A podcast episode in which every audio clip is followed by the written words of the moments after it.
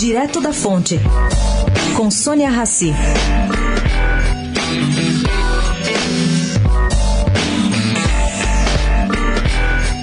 No meio jurídico, acredita-se que a decisão do Supremo Tribunal de Justiça, por unanimidade, de manter o trancamento de ação penal contra o presidente do Conselho de Administração do Bradesco, Luiz Trabuco, deve ser definitivo.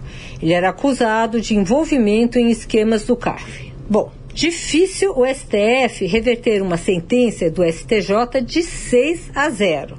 Na avaliação dos ministros que compõem a turma do STJ, não há qualquer indicação de que o executivo cometeu atos de corrupção. Até aí tudo bem, mas vem a pergunta que ronda o mercado financeiro: quem é que vai arcar com o desgaste público pelo qual passou o executivo do Bradesco? Trabuco não é o único que teve a moral atingida nesse processo do CARF. Outros passaram ou passam ainda por essa situação de exposição de credibilidade cujos efeitos não são tangíveis. Quem paga por isso? Sônia Raci, direto da fonte para a Rádio Eldorado.